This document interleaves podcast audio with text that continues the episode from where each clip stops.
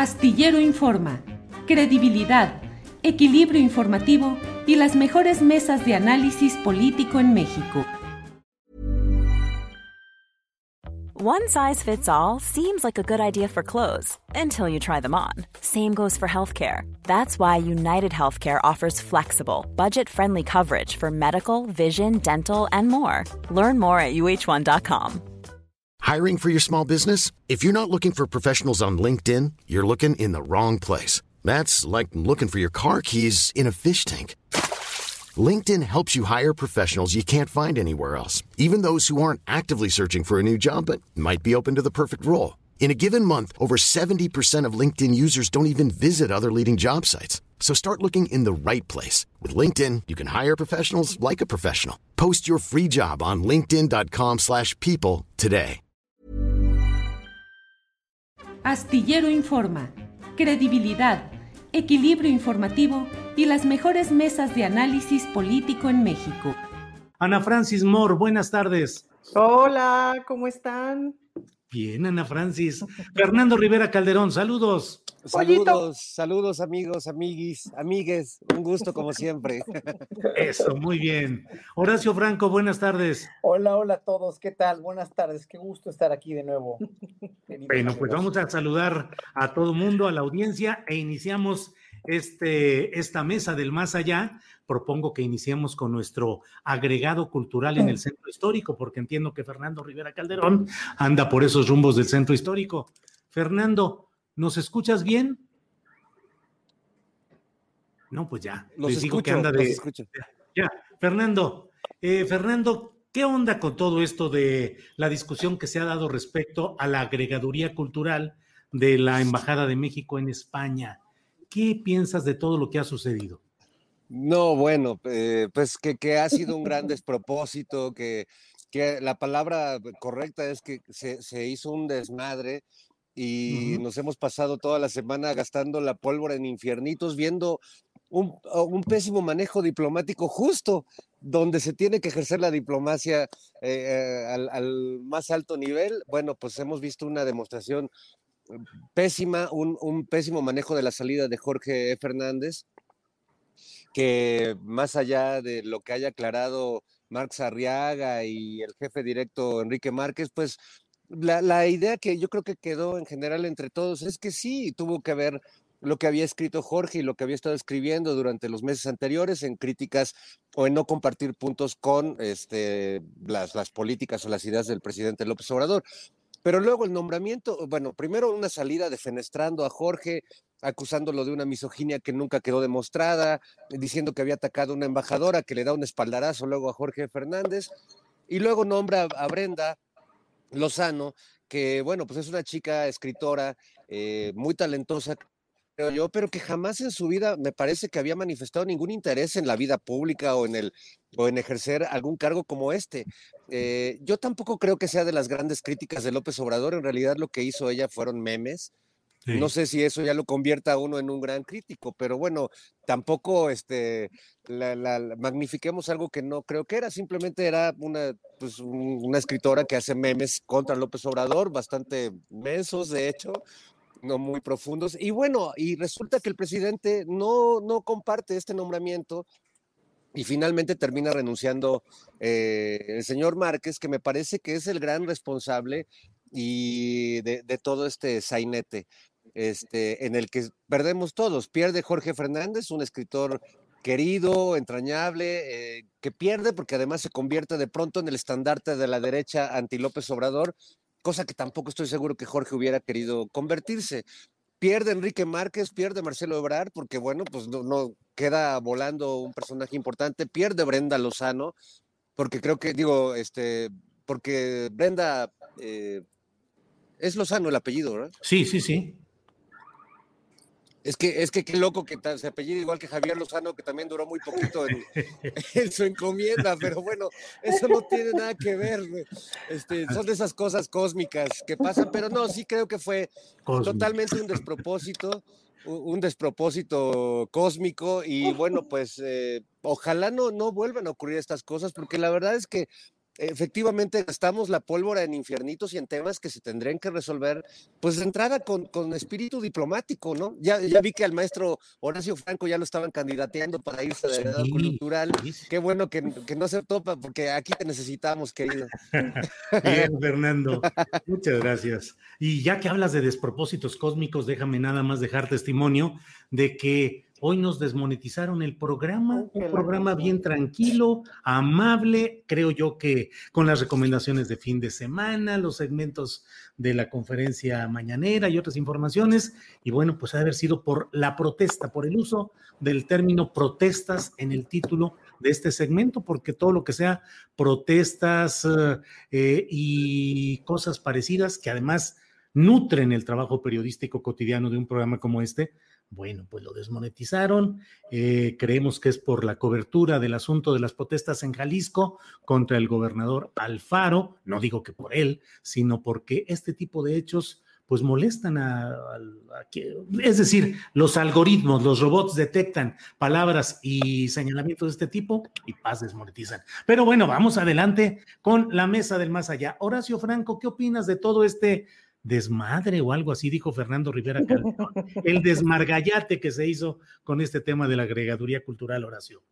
Mira, yo lo que opino, ya después de tanto que se ha hablado de la renuncia de Enrique Márquez, eh, y, debo decir que yo estaba eh, o estoy en una, en una comisión de diplomacia cultural que él mismo encabezaba, también con, con Alejandra Frausto, era una, dijéramos, colaboración de la Secretaría de Cultura con Relaciones Exteriores, donde finalmente pues no nos hemos reunido por, no sé si por la pandemia o no, pero había personajes también ahí muy disímbolos, ¿eh? O sea, estaba Sari Bermúdez, está en esa comisión Sari Bermúdez, que fue la, secretaria, la presidenta de Conaculta con Fox. Estamos de acuerdo, ¿no? Pues ahí está. Había mucha gente que, que, que nos cuestionamos muchas cosas, ¿no? Bueno, también me pueden cuestionar a mí, ¿no? O sea, digo, eh, el hecho de, de estar o no con un bando o con otro, o haber pertenecido a un gobierno anterior o a una, un régimen anterior, o haber desempeñado un papel, como lo hizo Sari Bermúdez en el, en el, este, en el gobierno de Fox, no, no significa nada si no le das un puesto importante o si no le das una representación importante. Como consejeros pues, pueden estar muchos, digo, consejeros del presidente está Salinas Pliego, ¿no? Y está Azcárraga, ¿no? Entonces, en ese sentido, no tiene nada de malo que en un momento dado eh, un funcionario se, se rodee o, tenga a bien, y, digo a bien, eh, conscientemente, tener como consejeros a gente que no está de acuerdo con él, ¿no? O sea, no tiene nada de malo para mí, ¿no? Es, es importante tomar opiniones diferentes. Pero aquí darle la representación a alguien que aparentemente ha sido, yo no lo conozco a Brenda, ¿eh? Lozano, no tengo, no tengo el gusto, sé que es una mujer muy inteligente, feminista, he leído sus tweets, no sé qué tanto, o sea, e, es detractora, sí, bueno, no, no, no era la más aplaudidora del régimen tampoco, como no tenemos que serlo eh, eh, todos, ni, ni, a ultranza, ni no, no, ni detractores eh, al 100%, porque todos los regímenes tienen cosas buenas y malas, pero ahí en ese sentido lo que yo puedo decir es que yo creo que pudieron haber escogido y hay mucho de dónde escoger en la Secretaría de Relaciones Exteriores dentro del personal de carrera. Es muy importante que se tome en cuenta y, un, y yo, he, yo he escuchado a personal de carrera este, pues decir que, que, en un momento dado sí se sienten, este, se sienten como, como, como, como, que, como que desprotegidos, ¿no? Entonces yo, yo, yo, yo sugeriría que se escojan, primero que nada, un agregado cultural tiene que ser un gestor cultural alguien que sepa gestionar la cultura, alguien que sepa gestionar artistas, alguien que tenga idea y noción de cómo promover la cultura de México y sus valores culturales, sea indígena, sea marciano, sea lo que sea, no importa, ¿no? No importa.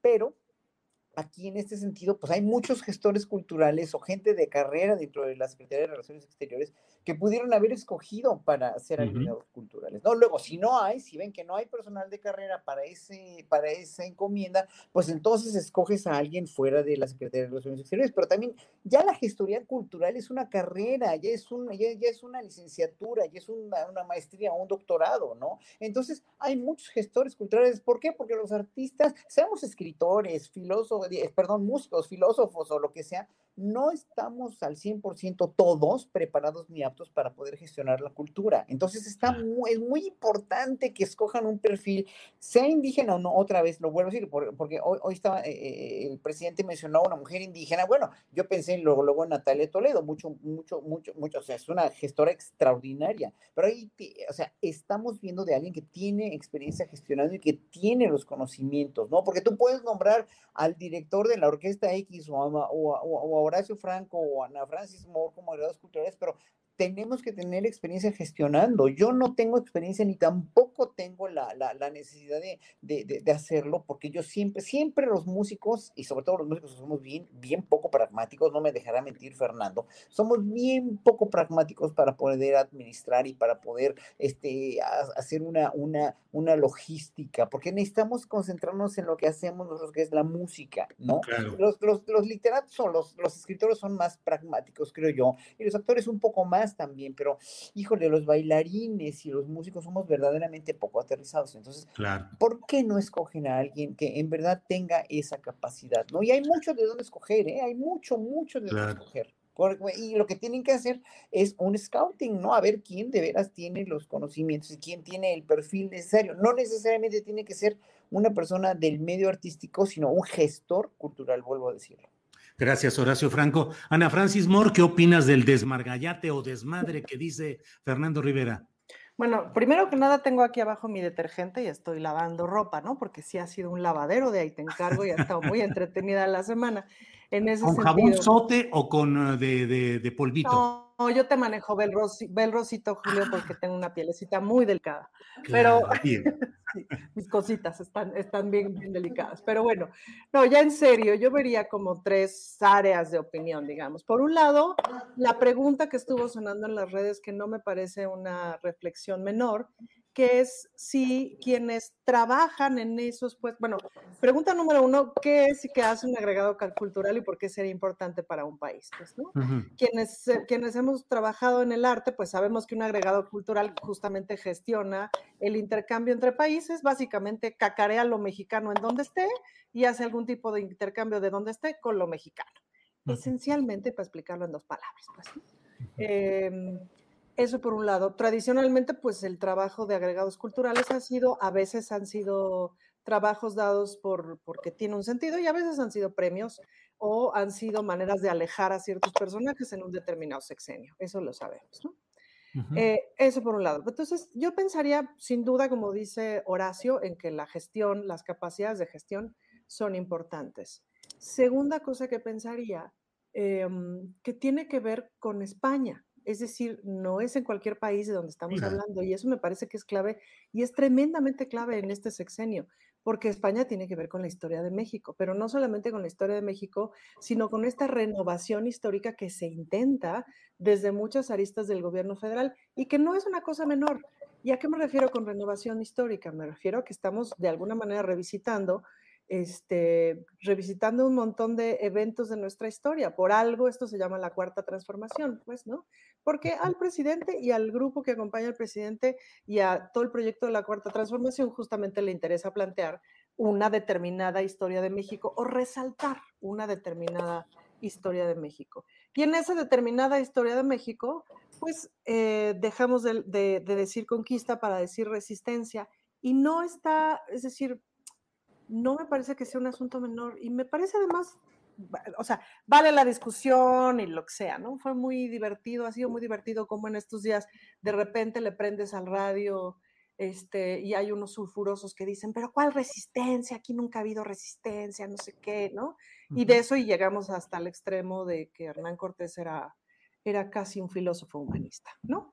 Entonces, em, eso es la, o sea, ahí hay una discusión de fondo y con España hay un mandato crucial y fundamental que tiene que ver o que ha tenido que ver con que España tenía que haber pedido disculpas o tendría que pedir disculpas y no lo ha hecho. Y esa es una gestión diplomática que no se ha logrado. Entonces, nada más es que hay que poner atención en si el equipo diplomático está colaborando para que esa gestión se haga o no, independientemente de que nos echemos la discusión de si esa gestión vale la pena o no. pero es una gestión de este proyecto de gobierno, de este proyecto de Estado. Y ahí viene mi última reflexión de si quienes hacen la diplomacia cultural representan a quienes, representan a un Estado, representan a un gobierno, representan a un pueblo, representan a una cultura, representan a una idea de transformación o representan un poquito de todas estas cosas. Ahora sí que para quién trabajan. Y ahí me parece que vale la pena reflexionar, pues, Claro. Gracias, Ana Francis. Eh, Fernando Rivera. Fernando, eh, me parece que este tema iba un poco ya de bajada con todo y que eh, la polémica era fuerte, hasta el momento en el cual ayer en la mañana el propio director renunciante de la diplomacia cultural, Enrique Márquez Jaramillo, dio a conocer un documento en el cual, pues para empezar, señaló como presunto responsable de una campaña de guerra sucia al historiador Pedro Salmerón, pero además escribió un párrafo que a mí me parece pues eh, indicativo de si acaso de veras está en presencia de lo que ahí dice. Dice, de acuerdo con la información disponible, la campaña de Salmerón estaría siendo impulsada por intereses de, de facción que en este momento podrían enrarecer la conducción del país intereses de facción que en este momento podrían enrarecer la conducción del país. ¿Crees, Fernando, que hay una lucha de facciones? En este caso, pues a mí me parece muy claro, claro la de Brad, a cuyo equipo pertenece Enrique Márquez, y la de Claudia Sheinbaum, a quien apoya Salmerón. Sí, e, evidentemente hay, lucha de facciones, pero también hay una gran manifestación en las redes de otros grupos y de otros intereses y a veces eso que, que, llama Márquez un, complot orquestado desde una facción, bueno, pues una parte de, las manifestaciones que hemos leído tienen que ver quizás con eso, pero hay un montón de manifestaciones más muy enconadas y muy críticas que son pues de, tuiteros o de los críticos habituales de, los actos del régimen. Entonces, eh, yo creo que ahí pues Márquez eh, sale con, con, con, quiere salir con un aura como de víctima y de yo yo fui víctima de los enemigos del presidente y no quiere reconocer pues sus pifias y su, su falta de pericia diplomática. Yo creo que el, punto eh, más, más importante lo, lo, acaba de plantear Ana, porque si bien yo creo que nadie está condicionado a, a pensar igual o, o, que ser parte de un gobierno no implica que tengas que coincidir en todos los puntos y finalmente la política se trata de un debate de ideas y de un constante diálogo y debate de ideas. Sí creo que en el tema de España, y teniendo el presidente una agenda tan clara, eh, tanto en términos históricos, de hacer una relectura histórica de lo que fue la conquista, la resistencia y que tiene tiene como colofón esta disculpa que le pide al rey de España, pero por otro lado también esta lucha contra la nueva conquista española de este, empresas y grandes, bueno, transnacionales españolas que pues han encontrado en México el mejor lugar para hacer sus business, para sobornar gente, para tener todo tipo de prebendas, subsidios, este, evadir impuestos, etcétera. Entonces creo que el tema de España, si el embajador o, el o incluso el agregado cultural no comparten estos temas, pues sí hay un despropósito, porque sí hay, hay una función política eh, que, que, tendrían que realizar. Y me da la impresión pues que tanto Jorge Fernández, yo creo que a él la idea de la disculpa de, la corona española a México le parecía realmente ridícula y lo, manifestó en algunos textos que publicó y no compartía en absoluto. Me parece muy bien que no lo comparta, pero si quizás si tiene una función específica en la embajada de México en España, pues hay algo que no está cuadrando bien. Lo mismo si, si lo reemplazaba Brenda Lozano, que por supuesto que tampoco coincide con las políticas y con las ideas del presidente y le parece que, como a muchos intelectuales curiosamente alineados a los, a los grupos, ya sea de Nexos o de Letras Libres, pues les parece que la conquista y esta masacre eh, y este saqueo tremendo que vivimos en estas tierras, pues fue hace muchos años, ¿no? Y ya no vale la pena recordarlo. Y lo que están haciendo los nuevos empresarios españoles, transando, saqueando y haciendo, pues pues está como demasiado reciente como para irlo juzgando, ¿no? Entonces una cosa ya les quedó muy lejos y la otra, pues la tienen tan cerquita que no la quieren ver. Y yo creo que ahí sí, pues evidentemente no es cualquier país, o sea, si no hubiera mandado a Isabel Arvide de agregada cultural, pero en este caso no es un premio ni un este déjame de molestar en las mañaneras, te voy a mandar lejos, es una, un, papel estratégico en términos de política internacional de México con un país con el que hay, hay un, varios temas importantes que tienen que ver con corrupción y que tienen que ver con las lecturas históricas que tenemos de, los acontecimientos que hemos vivido. Bien, muchas gracias.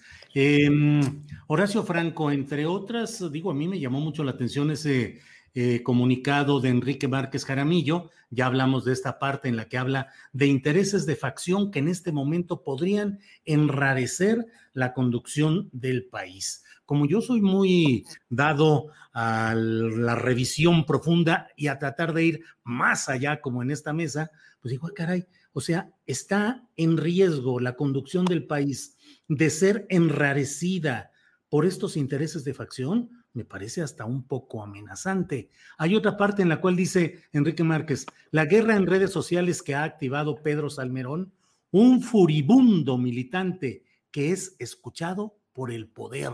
Es decir, me parece que son señalamientos que viniendo de alguien que todavía hoy es servidor público, porque va a dejar de serlo el último día de este mes, pues me parecen señalamientos muy complicados. ¿Qué te parecen, Horacio Franco? Me parece muy delicado porque yo toda la entrevista la, estuve escuchando ayer rumbo al aeropuerto, estoy ahorita de viaje de trabajo, ¿no? Este, y estuve escuchando enterita la entrevista que le hiciste a Pedro, y Pedro fue muy correcto y muy incisivo, ¿no? En, decir, digo, obviamente no, no, no, está de acuerdo para nada con, con este, en los términos en los que se expresa este Márquez, y yo, yo en cierto sentido, pues ahora sí que tampoco, tampoco me expresaría así de, de, él, de Marx, como se expresó Salmerón, pero cada quien, cada quien se expresa como quiere expresarse, ¿no? Eh, aquí los términos mediocre o pusilánime o lo que quieras, ya no cuentan cuando en un momento dado lo más importante es una discusión como la que, como la que, como la que expuso Enrique Márquez, ¿no? Que furibundo defensor. Bueno, es que no, no, no viene al caso, carajo. Para mí no, no viene al caso porque lo único que hacen es, es encrispar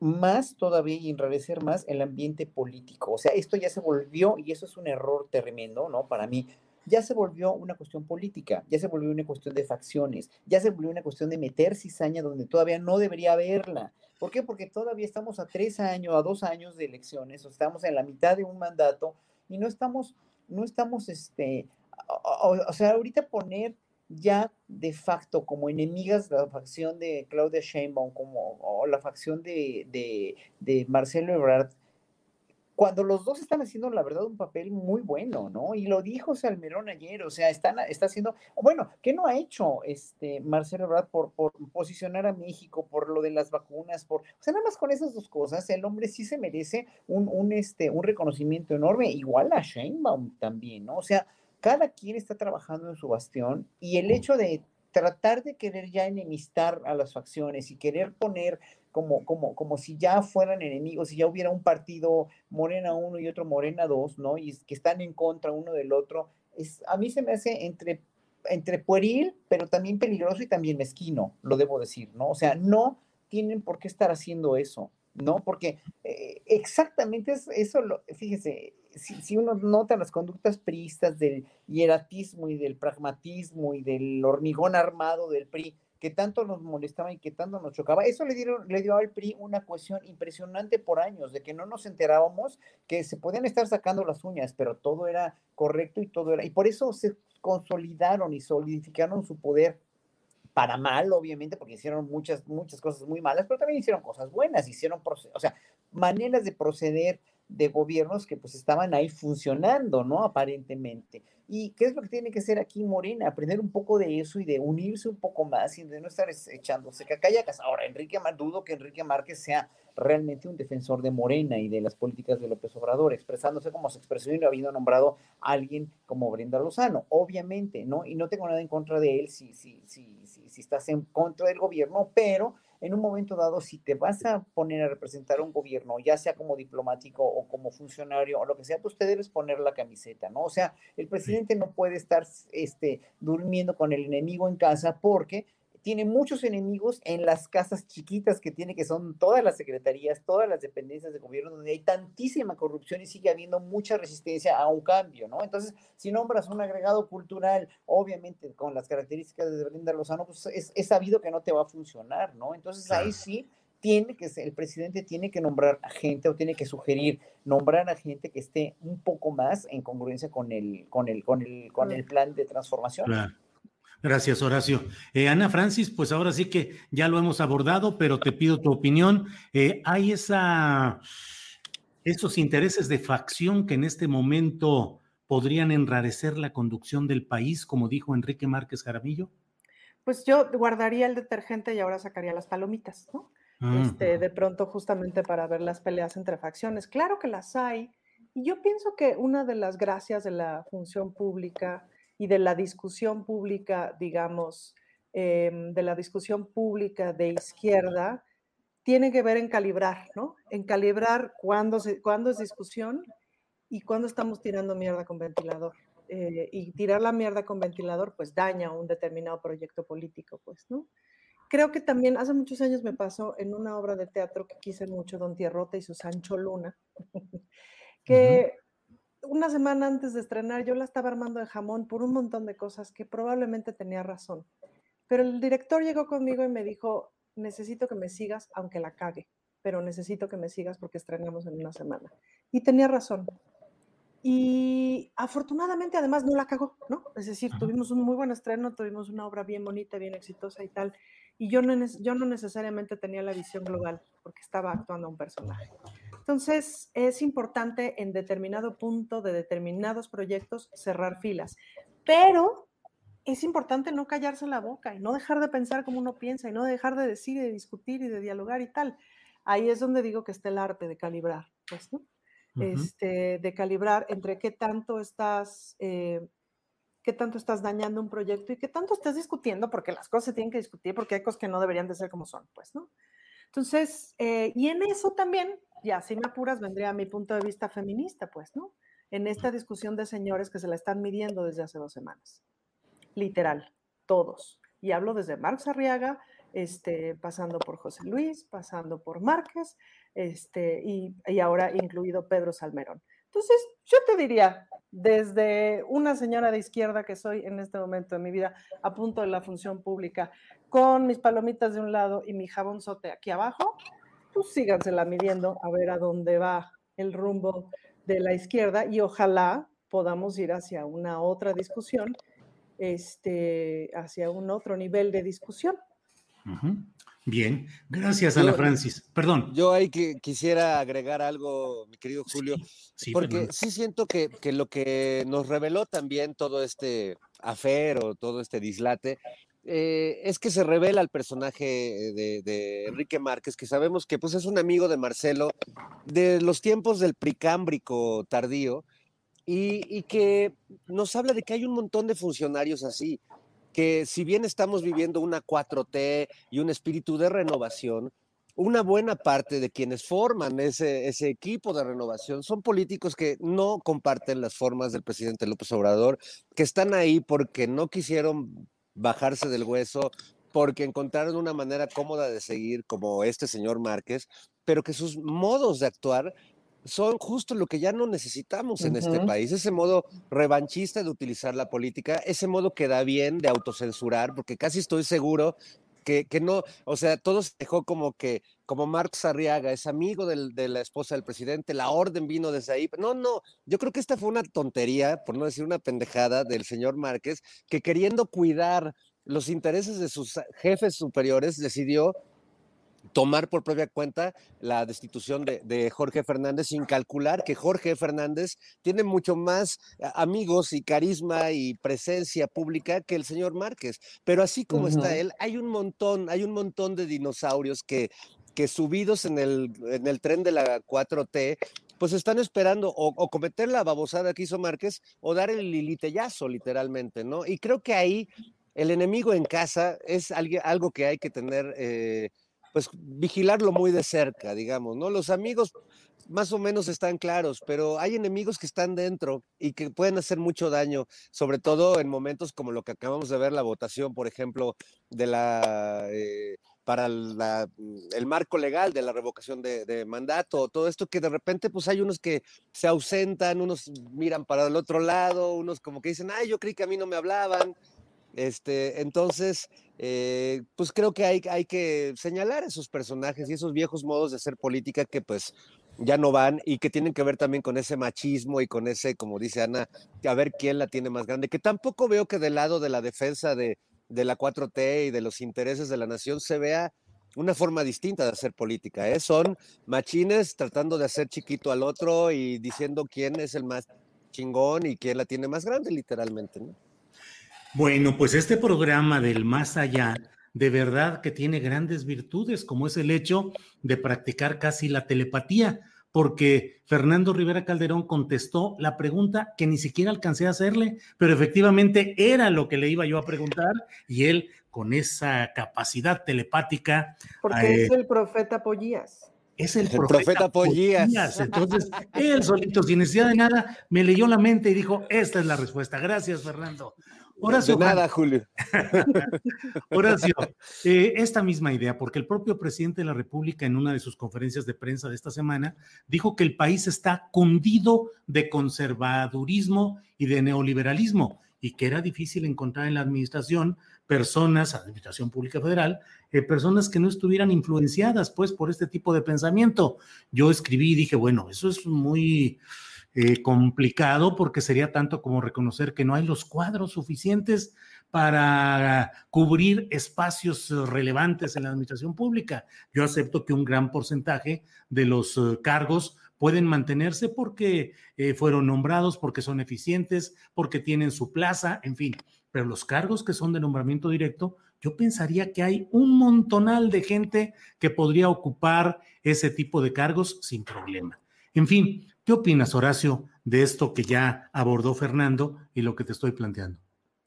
Es que, mira, muchos cargos eh, y sobre todo las agregadoras culturales, por seguir hablando de eso, ¿no? Eh, eran estigmatizados por, por, lo, por lo, la cuestión de, de funcionarios o de amigos de, o de parientes de, o de recomendados, ¿no? Que lo, único que sirvieron, para lo único que sirvieron en muchos casos, y no en todos obviamente, pero en varios casos, y me tocó verlo como artista invitado por la Secretaría de Relaciones Exteriores en muchos sexenios anteriores, era que pues no tenían o no tenían dinero y no sabían cómo buscarlo, lo cual era muy importante, es muy importante para un funcionario que está en un país extranjero trabajando para promover a México, que si no hay dinero, si no le mandan dinero de, de Cancillería, que siempre ha sido el eterno problema para un agregado cultural, ¿no? Entonces, muchos de ellos, como muchos diplomáticos, pues se la pasaban re bien fuera de México, ¿no? Y lo único que hacían para promover a México era pues, organizar cócteles, ¿no? Con sus amigos los, los, los, diplomáticos. Y eso lo vimos mucho, muchos artistas en muchas ocasiones. Y no me dejarán mentir, muchas veces los agregados culturales era gente que no tenía de veras no tenía ni idea de cómo gestionar la cultura, ni idea de cómo, de cómo conseguir dinero, ni idea de cómo promover nada, porque estaba ahí porque era amigo de, digo, eh, la misma señora Fox, la, la, señora Marta puso ya muchos agregados culturales, que hizo un desmadre de, de, de, muchos embajadores, quitó a Puente Leiva, que era un gran embajador, y, y, aparte era un gestor cultural de primera y un gestor económico de primera, para, eh, eh, lo quitó en Uruguay y de ahí Puente Leiva se vino para abajo y se murió. Pero bueno, eso, eso es este, harina de otro costal. Pero a muchos agregados los, los nombraban así. Hoy por hoy, ya es necesario que el gobierno mexicano, para ese tipo de puestos que tú mencionas, Julio, hagan scoutings, hagan de veras pruebas y, y, consideren, como te vuelvo a decir, dentro del personal de Cancillería de carrera, que son exámenes muy estrictos y muy, en verdad me consta, porque hay, hay, hay gente como Jonathan Chait, el, el, el, actual este, cónsul de México en Miami, que es muy buen amigo mío y que estuvo haciendo sus exámenes cada, venía cada año o cada dos a hacer exámenes, exámenes, exámenes, empezó como, de veras como como muy, muy inferior, de un puesto muy inferior, luego fue tercer secretario, luego agregado cultural y hoy, por hoy es cónsul, pero gracias a sus propios méritos. En relaciones exteriores hay una, una serie de gentes enormemente valiosas, enormemente este, capaces que pueden hacer cualquier cargo de estos. Esto no tiene por qué ya ser un cargo político como eran, como eran antes, ¿no? Había cargos políticos muy buenos como Santiago Oñate, por ejemplo, que fue un estupendo embajador en el Reino Unido y me consta, yo conocí muchísimos embajadores. ¿Eh? Edgardo Bermejo, que también hace. Edgardo Bermejo, que es una, una, amigo de todos los artistas, pues sí. Eh, es, es, un gran gestor cultural. El problema es que también antes los gestores culturales, en, en la época del Conaculte y antes, en los años 60, se formaban al, o sea, como no había especialización, ninguna carrera universitaria, ninguna, ningún diplomado, ningún doctorado, ninguna maestría en gestión cultural, se formaban pues al paso del, de, eh, con la práctica. O sea, ahí, ahí como iban, como iban aprendiendo con la práctica, iban aprendiendo pues a punta de madrazos y de experiencias y todo, y se formaron gestores culturales a la deriva de, de, sus experiencias o de sus gracias para conseguir dinero o de sus gracias para, para este, hacer este, festivales culturales o de sus gracias para cualquier cosa. O sea, o sea lo, lo, lo tenemos en ejemplos como Rafael Tovari de Teresa, como Héctor, el mismo Héctor Vasconcelos. O sea, es gente que se formó al, a, pulso, pero al, con, el, con, con, el, con ya estando ahí en el mero mole. Pues, también es cierto que, perdóname que te interrumpa, sea que también es cierto que tiene que ver con una visión de la cultura, una visión de la cultura de esa época, de la alta cultura, de construcción elitista, muy viendo hacia el norte, muy viendo hacia el europeo, muy viendo hacia eso, pues también es cierto que estamos en un otro momento de la cultura de México con un otro programa de cultura y con una otra visión. Y es lo que, se vale tiene que pena, claro. Sí, es lo que se tiene. Entonces ya agregados culturales a la antigüita, pues ya no vienen al caso en el proyecto de la cuarta transformación. No, ya no, pero un agregado cultural con... Aunque sean artistas muy capaces. no, es que los artistas la mayoría de veces no somos capaces, Ana Francis, no lo somos. Se tiene que nombrar a un gestor que tenga una visión, sobre todo global y humanista del arte mexicano, de la cultura Aunque sean pensadores muy capaces, si piensan a la antigüita, no necesariamente son convenientes. ¿Qué sé yo? Pregunto. Pues. No, y tienes toda la razón. O sea, obviamente tenemos que tener agregados culturales que volteen a ver a todas las artes, a toda la cultura mexicana, empezando por la cultura indígena, la cultura y las artes mexicanas, de las artesanías, los artesanos son maravillosos artistas, con toda la cuestión de la tradición mexicana, ¿no? Y, y, no venderte nada más que la única, el único valor ah, de, del arte tradicional mexicano es el ballet folclórico de Amalia Hernández, porque eso es, o sea, eh, ya lo conocen, ya conocemos mucho de eso. No, tienen que, exactamente como dijo hoy el presidente, y estoy de acuerdo enormemente con él, que tiene que haber una, una, una política cultural al exterior mexicano que, que realmente promueva todas las artes que han estado No es el ballet folclórico de, o sea, no es el ballet folclórico de Amalia Hernández. No, no. Pero tampoco es el, el, el, el hacemos arte como europeos. Ahora, ¿qué sí es? ¿Qué sí es? Me parece que es un gran momento para descubrirlo.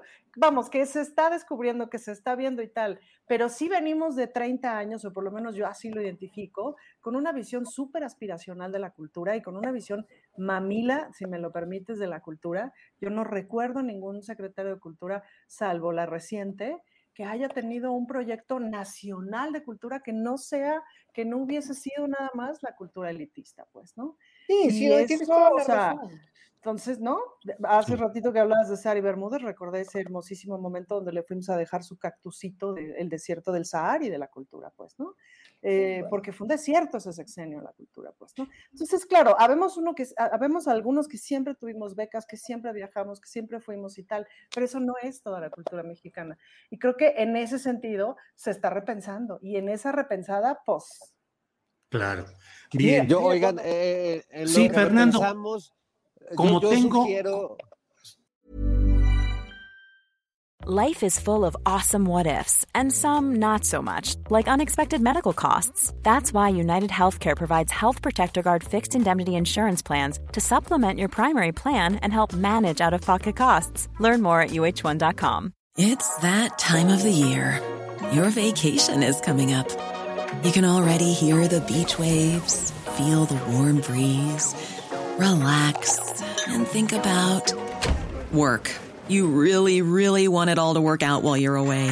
Monday.com gives you and the team that peace of mind. When all work is on one platform and everyone's in sync, things just flow wherever you are. Tap the banner to go to Monday.com.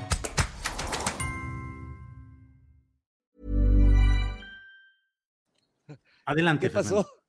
No, nada más era una, sugerencia de que podríamos eh, aprovechar este momento de duda para llevar de gira el güey Teocali que tenemos en el Zócalo. Imagínate que, el nuevo agregado en España se llevara nuestro güey Teocali y lo pusiera ahí en la Plaza del Sol o, frente, o frente a la puerta de Alcalá y que se fuera de gira por todo el mundo este, nuestro, ¿Sabes qué? Que propusiera, gran Teocali. Que propusiera ponerlo en la puerta de Alcalá un día y luego como que se le olvida quitarlo. Exacto. Como que se le pasó el memorándum. Sí, Fernando, como estamos en la mesa del más allá, tengo informantes secretos con mi sistema de espionaje que se llama Regasus porque la regamos en lugar de que sea Pegasus. Eh, y sé que tienes un compromiso en un rato más, así es que si subsiste ese compromiso, te sugiero que intervengas ahorita, que sea tu eh, postrera intervención de este programa para que cumpla su compromiso y ya nos quedamos nosotros, si estás de acuerdo, Fernando. Me parece muy bien, mi querido Julio. Adelante. tú, dime, sobre qué riel me voy. ¿Sobre qué riel te vas? El riel que creo que podemos irnos, el tema este que se está enredando en una serie de mm, jaloneos jurídicos y a veces hasta momentos surrealistas, lo del proceso de aprobación de la ley de revocación de mandato, que si se hace el periodo extraordinario o no, que si el INE puede expedir los lineamientos para ese ejercicio. Ricardo Monreal ya dijo hoy que no le, que ya le dijo al INE que no le corresponde fijar esos lineamientos. En fin, pues un merequetengue. ¿Cómo ves todo ese tema, Fernando? Pues eh, dotado de un surrealismo este, muy, muy particular, porque hasta donde muchos veníamos siguiendo la trama de esto, eh, la propuesta del presidente de la revocación de mandato es, es, algo importante, no solo en función de López Obrador gobernando México en este momento, sino es una posibilidad o un, instrumento que vamos a contar los mexicanos para que en cualquier momento de, de nuestra vida política podamos exigir una revocación de mandato. Hasta donde yo iba, esto era una buena medida que nos permite a los ciudadanos decidir a, la mitad de un gobierno si queremos seguir o no queremos seguir. hasta donde yo iba, hay un buen sector de la población que está muy enojado, muy indignado, sienten que vivimos en, en Venezuela o en el país más eh, fregado del mundo y que desean que se vaya López Obrador. Entonces el presidente les pone en bandeja de plata el tema de la revocación y entonces resulta que no quieren eh, participar en esta revocación porque es tanto su miedo y su desconfianza y, el león cree que todos son de su condición que creen que es una trampa del presidente para reafirmar su poder y perpetuarse en él, que aunque lo haya dicho mil veces el presidente que no piensa reelegirse, que se va a ir a Palenque, que se vaya a descansar, que va a sacar su disco, su libro y luego su disco y luego este, todo lo que pueda hacer con ese tiempo libre. Se va, a ir de agregado cultural él. él se va a ir de agregado cultural.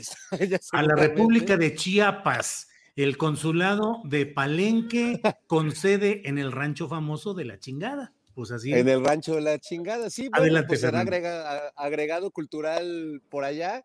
Pero sí, hay, hay, una, hay una lectura muy extraña, ¿no? Eh, creo que eh, hay tanta, tanta desconfianza en todo, todo lo que manifiesta el presidente y además hay un afán de no escucharlo a él ni a López Gatel, sino escuchar a los que interpretan al presidente. Es decir, la derecha mexicana necesita que Van Pipe les traduzca lo que dijo el presidente, necesitan que, que Pascal Beltrán o Ciro Gómez Leiva les haga la traducción, la interpretación perversita de lo que dijo el presidente para que ellos puedan tener ya elementos para hacer sus memes y atacar. Y, y entonces siento que no, no están entendiendo de qué se trata el tema de la revocación. O sea, si realmente creen que, esto es un ejercicio de popularidad del presidente, bueno, pues eh, entonces eh, tienen la mirada de un caballo en el hipódromo con, con los ojitos así nomás mirando el, el, enfrente inmediato la revocación de mandato debería ser un instrumento que tendríamos que celebrar como ciudadanos porque nos va a permitir, o sea, si lo hubiéramos tenido con Peña Nieto, con Calderón, me cae que parábamos a esos, esos gobiernos, o sea, no, o por lo menos yo hubiera salido a votar y ejercer mi derecho de opinar y decir, no creo que un gobernante así deba, deba seguir conduciendo el poder. En el caso de Calderón, o sea, por lo menos lo, hubiéramos mandado al alcoholímetro, porque así no se puede conducir un país. Pero bueno, pues eh, creo que no, nadie está actuando en función de, lo que está sucediendo. Los que se niegan a que haya un marco legal para la revocación de mandato creen que es una encuesta de popularidad. Y bueno, pues los que defienden la propuesta del presidente, a lo mejor también están creyendo eso mismo que cree la oposición. A lo mejor el único que cree en la, en la revocación de mandato como lo que es, como este instrumento para los ciudadanos, es el presidente. Y quizás sus compañeros de Morena están viendo un concurso de popularidad como lo están viendo los de la oposición del PAN y de, y de los partidos que están eh, en, en, la oposición patito que tenemos, ¿no? Fernando, pues muchas gracias por tu participación, que tengas buen éxito en lo que sigue en tu trayectoria de estas horas siguientes y en tu trayectoria en, general. Pollito te dice. Estés bien. Gracias, Fernando. Nos vemos, amigos, los quiero. Igualmente. Igualmente. Hasta luego.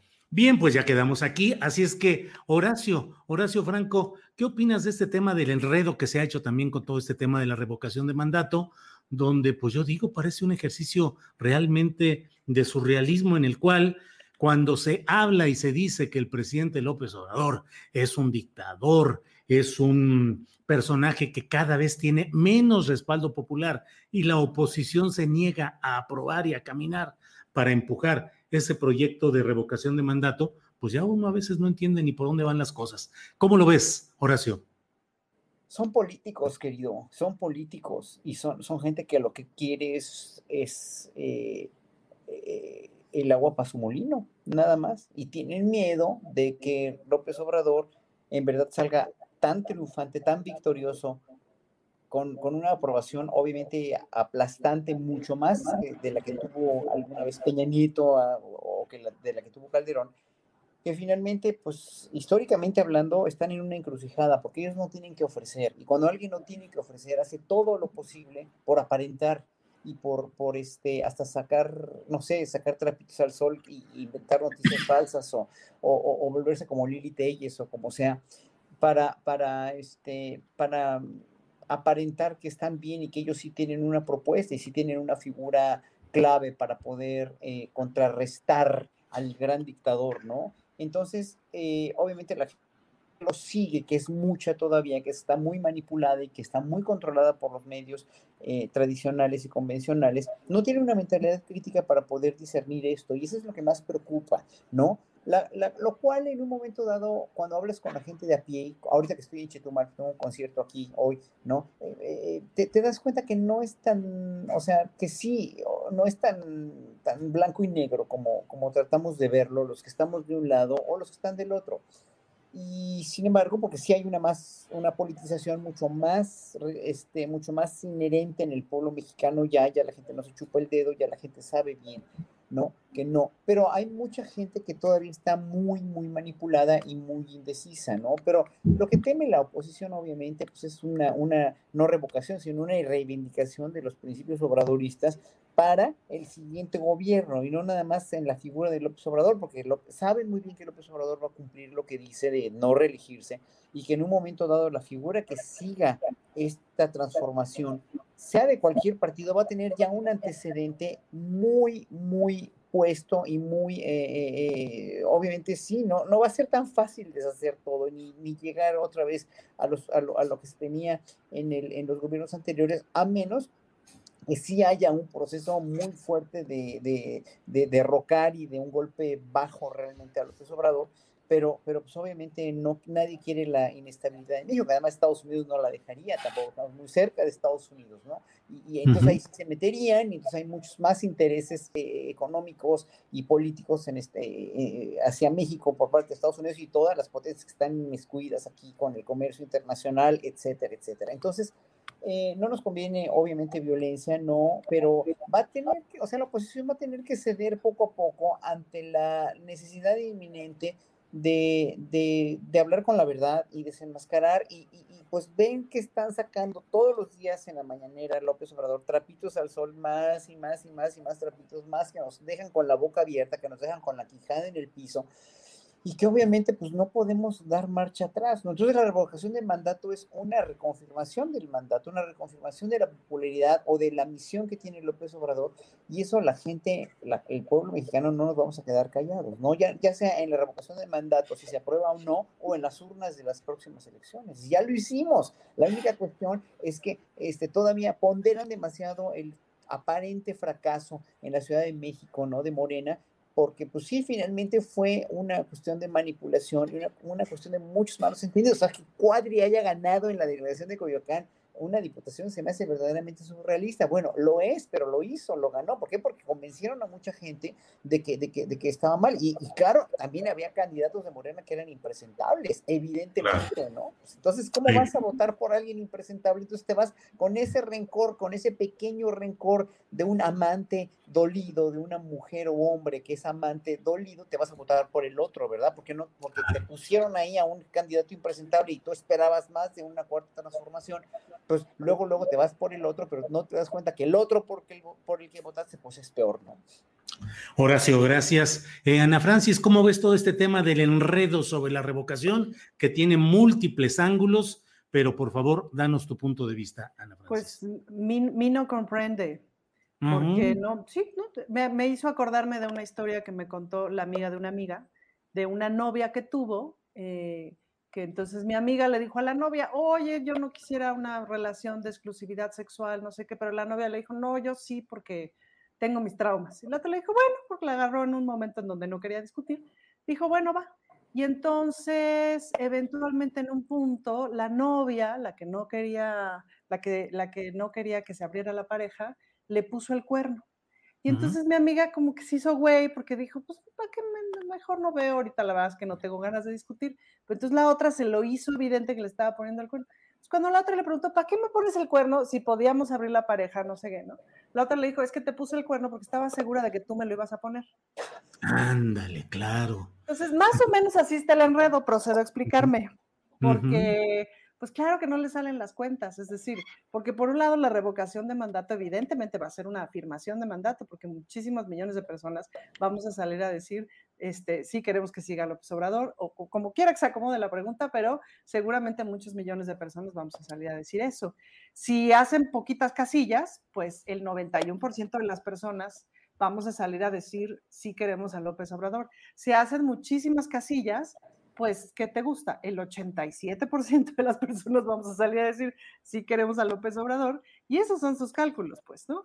Y por otro lado, pues se queda instalada una herramienta muy útil, si es que, porque claro que tienen su cálculo de no, van a ver como en el 2024 les partimos el hocico y ponemos a alguien en la presidencia que no sea de Morena, que no sea de este proyecto de la cuarta transformación. Entonces, pues dejan instalada la herramienta para que a los cuatro años, como bien decía Fernando, por supuesto que hubiéramos intentado por lo menos tumbar a Peña Nieto, intentado por lo menos tumbar a Calderón, pues, ¿no?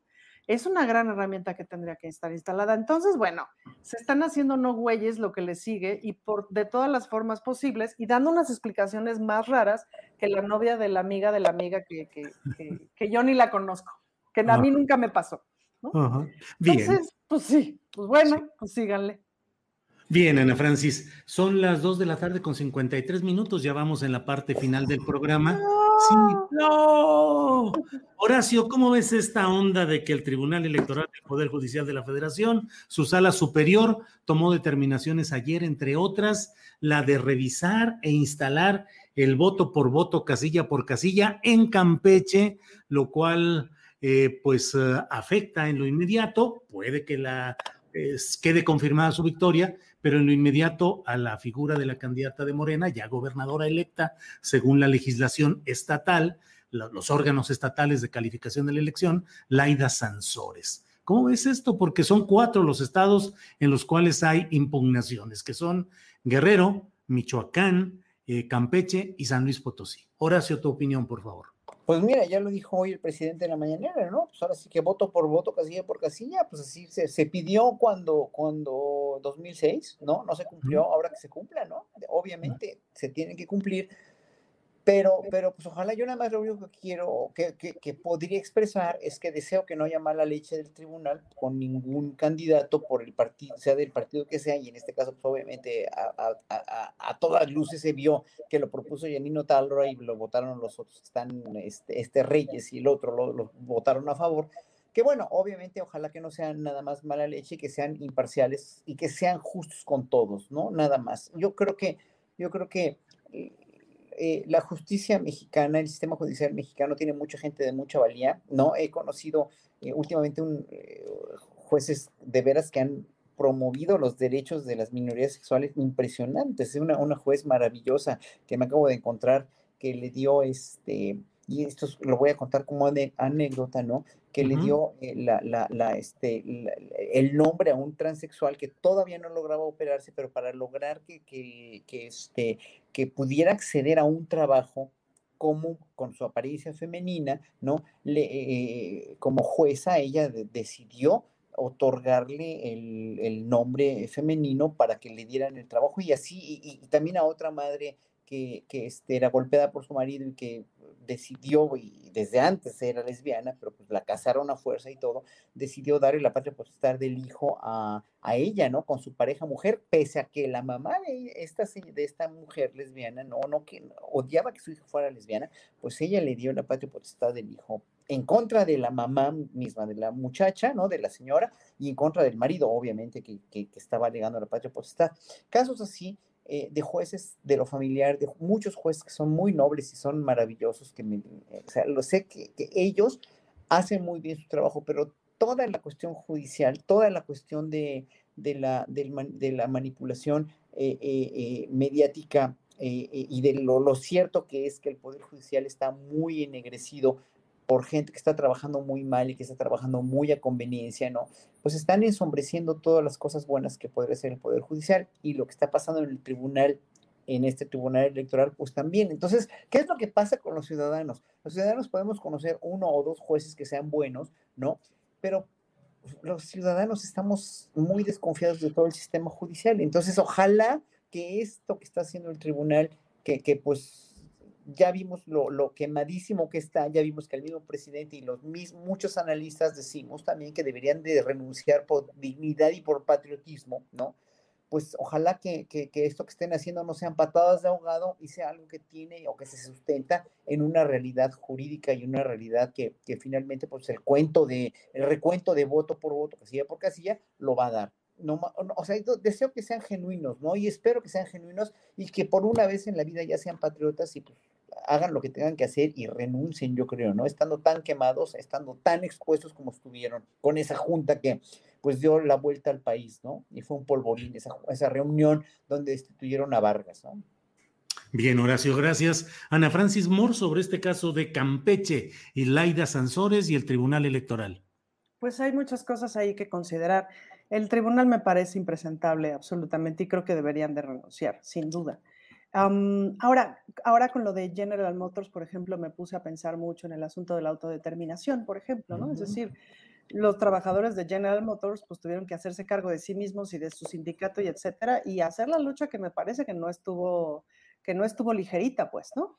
Este, que la, la, elección tuvo que esperar varias veces porque les volaron las urnas, pero las papeletas, pero no, no me sé bien el chisme, pero no, estuvo entretenidita la lucha y hasta que lo lograron, pues, ¿no? Y en ese sentido hay muchas áreas del país en donde básicamente hay que hacer eso, es decir, quienes eh, intervenimos en un determinado grupo que ha sido cooptado, pues tenemos que hacer la lucha desde dentro y riájale, pues, ¿no? Entonces, en ese sentido pienso en la gente de Campeche, pues, ¿no? Es decir, si Laida Sansores en efecto ganó por, por, una mayoría, por una buena mayoría, que es lo que creo, porque sé que es una gente muy querida por allá, etcétera, etcétera, bueno, pues ya le tocará a la gente de Campeche defender su voto, ¿no? Y defenderlo, defenderlo bien. Em, híjole, de Alito Moreno, pues ¿cómo le hacemos, no? ¿Cómo le hacemos para confiar y cómo le hacemos para confiar en el tribunal? Si eventualmente llegan al voto por voto y casilla por casilla, pues por supuesto que es muy noble el asunto del voto, voto por voto y casilla por casilla. ¿Cómo lo coreamos y cómo lo pedimos en el 2006? Em, pero en el voto por voto, casilla por casilla, pues también hay muchas maneras de hacer trampa, pues, ¿no? Hay muchas maneras de cambiar las boletas, etcétera, etcétera. Y el PRI, pues tiene, ya no diga, tiene postdoctorado en eso, pues, ¿no? Entonces, nada, eh, no seamos inocentes con ese asunto, es decir, el voto por voto, casilla por casilla, si se ensucia, pues ya valimos Yo confiaría muchísimo más, o sea, no confío en el tribunal, no confío en el PRI, confiaría muchísimo más en la gente de Campeche, en su capacidad de autodeterminación y en que defiendan el voto que, el voto que emitieron. Bien, gracias. Pues ahora sí son las 3 de la tarde en punto. Así es que estamos a la hora de los postres, Horacio Franco y Ana Francis Moore. Horacio, lo que quieras decir, invitaciones a tu concierto, a tu eh, intervención de hoy musicalmente, eh, la reflexión que quieras, lo que tú desees, por favor, Horacio. No, va a ser un concierto privado ahorita, no va a ser un concierto abierto al público porque no va a haber mucho público, va muy poquito, pero espero que se pueda transmitir después o que lo graben y ya después daré los datos, ¿no? Pero este, pues no, no, yo, yo siento que, que para concluir toda la cuestión de las agregadurías, las revocaciones de mandato, lo que comentabas tú en tu editorial sobre la cuestión de, del agua, ¿no? Eh, sobre todo, sobre la Procuración de Justicia en México, sobre la lenta acción de la Fiscalía. Yo creo que hay muchas aristas y muchas cosas en las que los ciudadanos debemos estar muy críticos y muy observando siempre y muy tratando de, nosotros, como, o sea, el cambio de una transformación a una transformación para un país mejor no va a venir nada más porque tengamos un líder, un líder con el carisma de López Obrador que tiene un historial y que solito se pinta y solito se para y solito se planta y solito y tiene una admirable comunicación con el con, el, con los periodistas y por ende con el pueblo, que no va a pasar si, si los ciudadanos no abrimos de veras nuestros canales de percepción y nuestra civilidad y nuestra cultura cívica y nuestro querer procurar el bien del país, si, si, si nada más vemos la pura conveniencia propia y no entendemos también que los políticos en un momento dado se van a desgastar dentro de unos años. La cuestión de hacer política está muy desgastada, está muy desconfiada ya por el pueblo y que en un momento si queremos un cambio, no lo va a hacer solo López Obrador, porque no lo va a hacer tampoco, lo va a hacer con el gabinete, sí, si tiene un gabinete funcional, como hasta ahorita ha demostrado serlo en, la mayoría de las veces, ¿no? Y vuelvo a, mencionar otra vez a Román Meyer Falcón, que está haciendo una labor admirable en la dependencia donde está, la misma, la misma Alejandra Frausto está haciendo una labor muy buena en la cultura, ¿no? Como está ahorita trabajando con las culturas comunitarias, qué sé yo, Tatiana Cloutier, el Banco de México, ¿no? Bueno, Hacienda, no se diga, ¿no? Pero en un momento dado, pues son los mandos medios y los mandos bajos donde todavía no gotea precisamente, no permea la no corrupción y, y la, la, la, la, cuestión de no pensar nada más en uno, ¿no? Sino en un país, en un futuro. Y pues eso nos enseñaron 500 años de una polarización tremenda de entre ricos y pobres, entre caucásicos y este, mestizos e indígenas, y que pues no va a acabar si no empezamos a educar y no empezamos a culturizar a toda la gente, ¿no? Porque la cultura no es nada más la cultura que se, que se, que se que, expone a las artes o la cultura culinaria, es la cultura de vivir la vida, la cultura de tener un hijo, cómo planear y tener hijos en, en, en, el, en, este, en este mundo y en este país, cultivar a la gente desde cómo planear su familia, desde con quién te vas a casar, de en qué términos te vas a casar, en qué términos te vas a unir, este, en qué términos vas a educar a tus hijos, en qué términos vas a meter a la escuela a tus hijos, lo de la, lo, lo, de la cuestión de la pandemia, cómo, cómo vamos a vivir estas nuevas realidades como pueblo, ya no como digan las autoridades, porque haya clases o no haya clases, no haya regreso clases o quieras llevar a tus hijos o no a la escuela, no es nada más en la escuela en la que tienes que hacer conciencia a los hijos de protegerte de un virus que está, este, que está, que está eh, cada vez entrando con más fuerza al mundo, sino que tienes que educarlo, de, o sea, para, la familia, para la escuela, para los deportes, para la socialización, etcétera, etcétera, etcétera. O sea, mientras más conciencia haya y más conciencia logremos nosotros como ciudadanos, vamos a tener una mejor calidad de vida, no en, dos o en tres años, sino tal vez en diez o en quince, y si se hace con un gobierno que procure los derechos humanos, que procure la igualdad, que procure la, el no saqueo del país, que procure la no corrupción, vamos a salir adelante, pero pues no tan rápido, no coman ansias. Que la gente quiere todo rápido y no se puede. Gracias, Horacio. Ana Francis, te toca cerrar con el postrecito, se acepta de todo, invitaciones, reflexiones, eh, sermones, exorcismos, telepatía, lo que quieras, Ana Francis. Ahí les va un sermón, abran su Biblia. Exacto, no, yo, yo, me quedé pensando en el asunto de la cultura, pues, porque además, pues es muy mi tema, en, sobre todo en esto, en la reflexión de qué es lo que concebimos en estos momentos como cultura, para quiénes. Y pienso mucho en esto que se está pensando, ahí sí, en todo el mundo, de, de ahora que la congregación es posible casi que solo en el exterior, casi que solo al aire libre, eh, entonces la cultura pues en mucho tiene que ocurrir casi que solo en el exterior, casi que solo al aire libre. Y eso significa un montón de cosas, pues, ¿no? Si pones un espectáculo de teatro, de música, de danza, lo que sea, en el parque tal, pues no puedes cobrar un boleto, porque, ¿no? Entonces eso significa que el artista tendría que ser un trabajador más este, pagado como el señor que recoge la basura o como quien riega los jardines y tal. Nunca se nos ocurriría pensar que el que recoge la basura de una ciudad o de una determinada población no tendría que estar pagado por el Estado y no tendría que tener un sueldo. Y luego, cuando, luego como que no nos damos cuenta de lo importante que es el arte en nuestra vida cotidiana para, para limpiar la basura del alma, pues, ¿no? Entonces, pero pues por eso me pregunto, la cultura que tendríamos que estar defendiendo en esta cuarta transformación es la alta cultura, o también un cachito de la alta cultura, ¿por qué no? Pero, ¿qué pasa con con los artistas pobres y qué pasa con el arte que no hemos visto porque no, los artistas no tienen acceso a que los vean. A mí ese camino me resulta mucho más interesante. Me parece que es el actual camino y en ese sentido pues vuelve la pregunta, entonces ¿para qué sirven los agregados culturales? ¿Para facilitarnos la vida a los artistas que giramos o mm. para mostrar de México un algo que no se ha visto en el mundo, para defender que México no son una cosa, no son, no son estas, no son este mariachi y esta, este ballet folclórico de Amal Hernández, o que también son eso, pero además son un montón de cosas, o, son, o son o, los agregados culturales y la cultura hacia el exterior también es una manera de defender em, la soberanía de, de, México, pues, ¿no? La soberanía cultural de México. Y ya, por ahí me quedo con esa reflexión. Bueno, pues a los dos muchas gracias. Horacio Franco, muchas gracias por la intervención de este viernes en la Mesa del Más Allá. Gracias, Horacio. Gracias, gracias. Un saludo a todo el público que está muy prendido, está muy, muy prendido. Están gruesos, ¿eh? Y muy buenos comentarios, otros también e, echándonos mucho, somos, somos este, focas aplaudidoras, pero bueno, finalmente, pues cada quien que piense en lo que quiera, ¿no? Pero eh, finalmente, yo te doy las gracias a ti, Julio, por darnos la oportunidad por todas las mesas con tanta calidad que tienes en la semana, con periodistas tan excelentes, y que nos consideres a los artistas, en verdad para mí es una, una, una, cualidad tuya de un humanismo gigante. Muchas gracias a ti, a, Adriana y a, y a Solange y a todo el personal de allá de, de las producciones con lo que hay. Así es. Gracias, eres muy amable, Horacio. Buenas tardes. Ana Francis, gracias por tu participación. Buenas tardes. Muchas gracias. Que estén bien. Gracias. Hasta luego.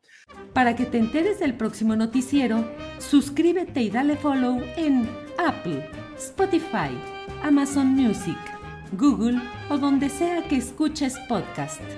Te invitamos a visitar nuestra página julioastillero.com.